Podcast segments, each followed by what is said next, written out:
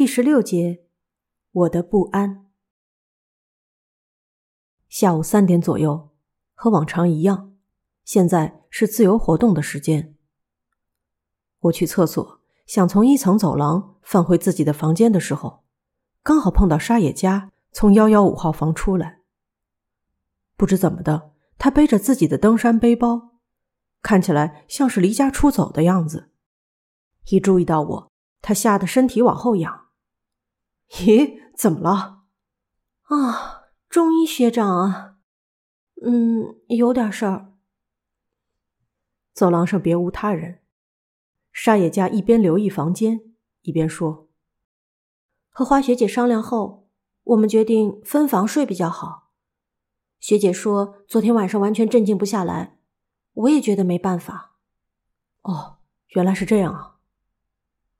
昨天晚上。”他们两人虽然和平常一样住在同一个房间，但是想法改变了也不足为奇。沙野家看起来很寂寞，不是因为和花分房睡感到寂寞，而是因为无法接受无论怎么挣扎，我们现在面临的事态都不可能得到圆满解决这件事。那个有什么需要我帮忙的吗？搬床垫什么的？没关系，我自己能行。沙野家听到我的提议，似乎立刻回过神来，然后他决定把靠近楼梯的幺零八号房当做自己的新房间，之后迅速进入了那里。幺零八号房一团糟，有一阵子能听到他收拾东西的声音。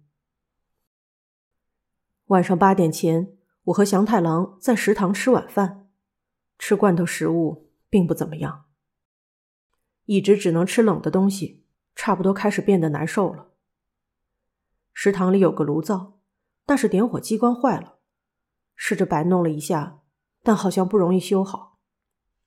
没有人抽烟，谁也没有带火种。我们快吃完的时候，沙野家来到食堂。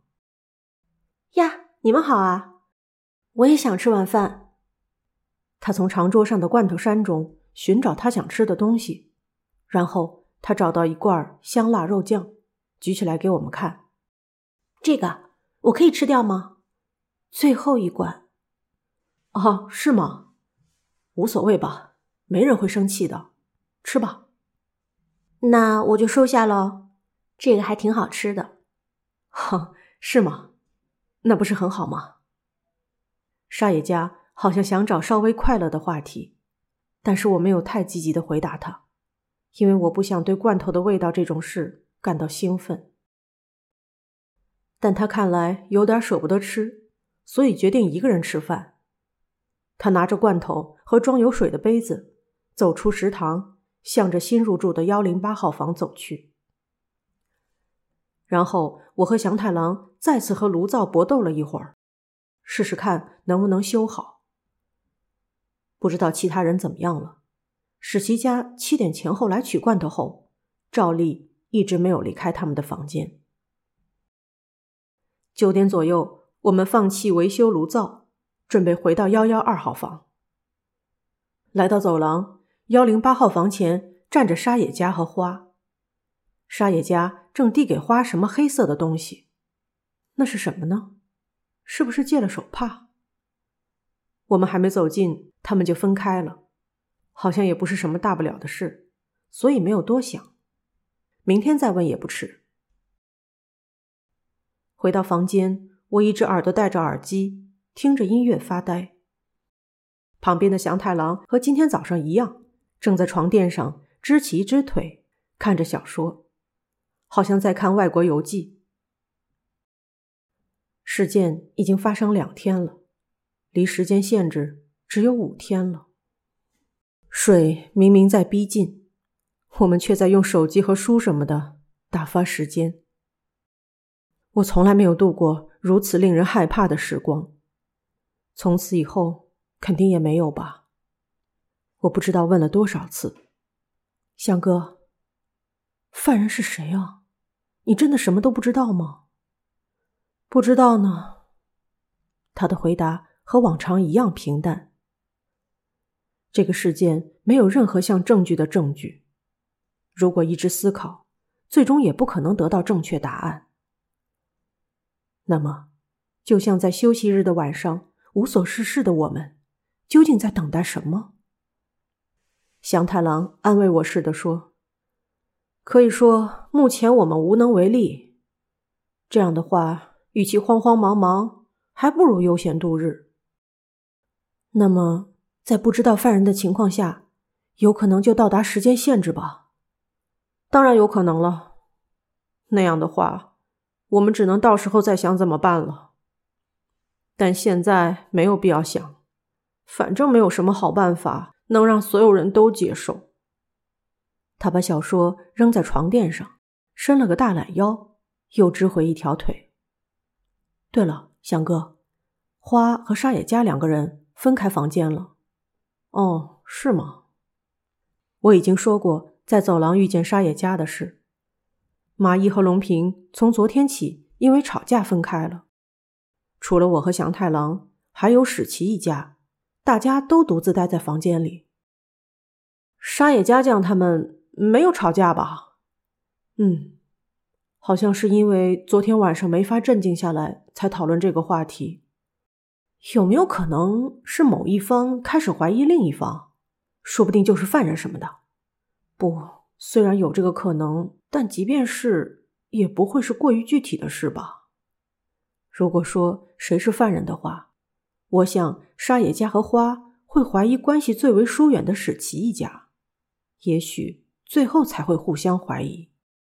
所以，发生杀人事件后，他们还是在同一个房间和谐相处。万一其中一人是犯人，在这种情况下杀了另一个同居者，就会暴露是自己干的，犯人也会命悬一线，所以不可能会做这种事。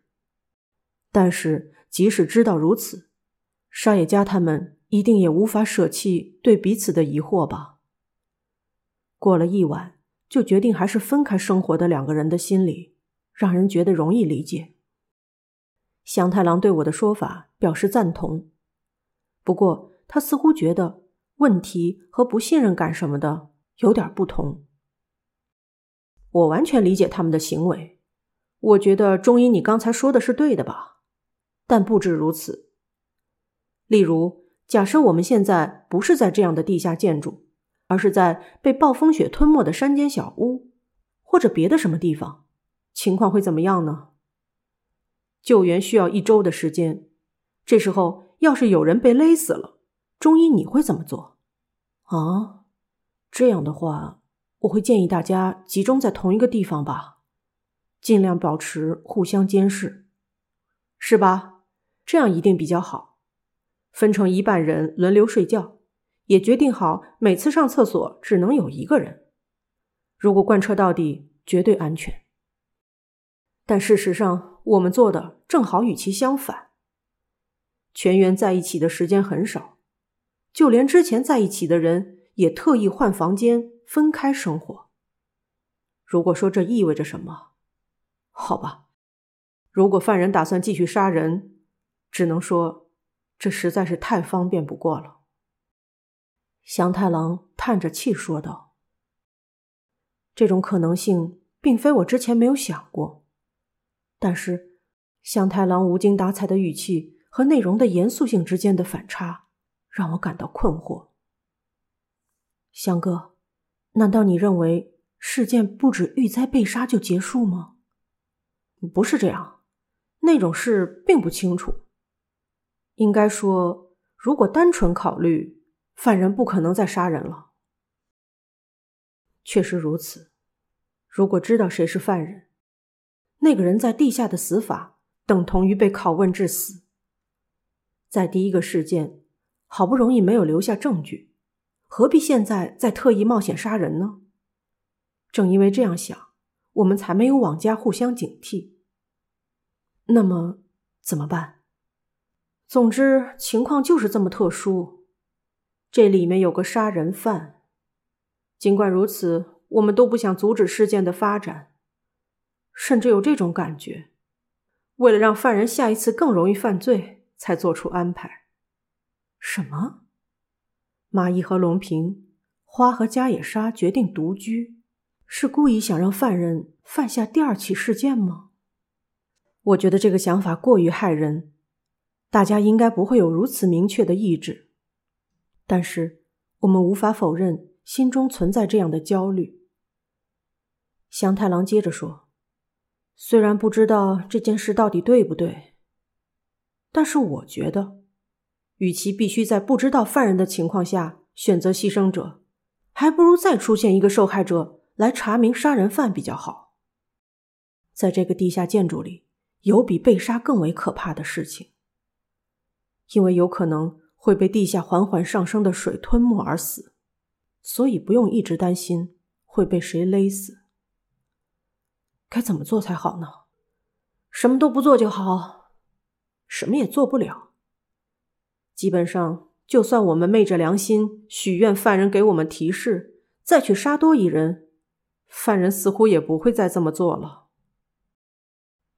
这应该是当然的吧，但是之前无法想象会特意在这种情况下杀害玉灾，谁敢说不会发生第二起事件呢？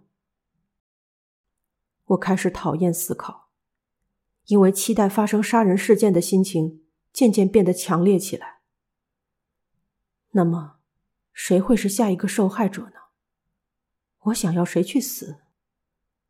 香太郎。用哄小孩子似的眼神看着我，喂，什么都可以担心，但应该不用担心中医你下次会被杀，因为有我在。虽然不知道这是幸运还是不幸，总之你最好休息一下。你昨天没怎么睡觉吧？